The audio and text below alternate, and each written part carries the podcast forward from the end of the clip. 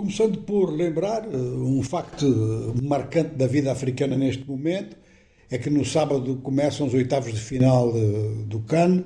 e exatamente começam com Angola. Angola jogando em Boaquê contra a vizinha Namíbia, enquanto que Cabo Verde vai jogar na segunda-feira em Abidjan contra a Mauritânia. São duas partidas com adversários eh, dos países de língua oficial portuguesa presentes nesta fase, ao alcance eh, tanto de Angola quanto de Cabo Verde.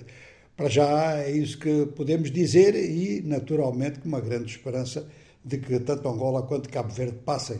aos quartos de final. Deixando então a grande notícia, aquilo que chama realmente muito a atenção, temos que ser realistas, é assim mesmo, é o desporto, quando chega a nível de, de competições continentais,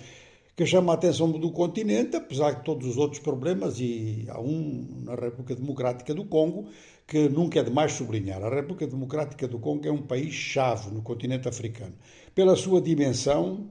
pelo facto de que encerra, é uma espécie eh, de laboratório de todos os problemas que temos no continente, desde problemas económicos até problemas de relacionamento intercomunitário, mas está numa fase pós-eleitoral eh, de articulação de forças, já não em torno de quem é o Presidente da República, mas em torno de como é que vai ser a maioria presidencial no Parlamento Nacional e como é que vão ficar as coisas nas Assembleias Provinciais que devem eleger governadores e presidentes das próprias Assembleias Provinciais. Ora, como acontece muitas vezes em África, a grande luta não se passa entre eh, aqueles que funcionaram como situação, portanto, partidários do presidente, e aqueles que se colocaram em termos de candidaturas em oposição ao presidente. Às vezes é dentro das forças presidenciais, das forças governamentais,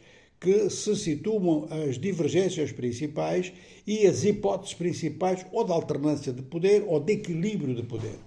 Na República Democrática do Congo as coisas estão exatamente nesse pé, com a criação de uma aliança que está a ser articulada por Vital Kamerhe, não é membro da UDPS, que é o partido do presidente eh, Félix Tshisekedi, mas tem estado sempre em aliança com a UDPS. Ora, ele e um, um grupo de outros três ministros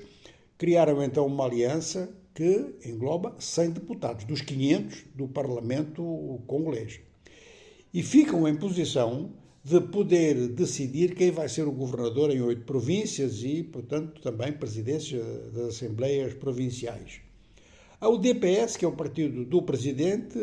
teria então que contar com a organização destes aliados que pretendem ter voz própria. Embora o DPS não tenha, em momento algum, contestado e criticado oficialmente esta aliança, é um facto de que algumas figuras próximas do presidente acham que é agitação,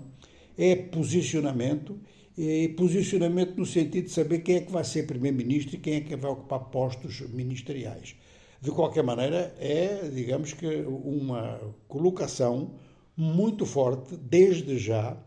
de vários peões políticos no xadrez da própria presidência da República.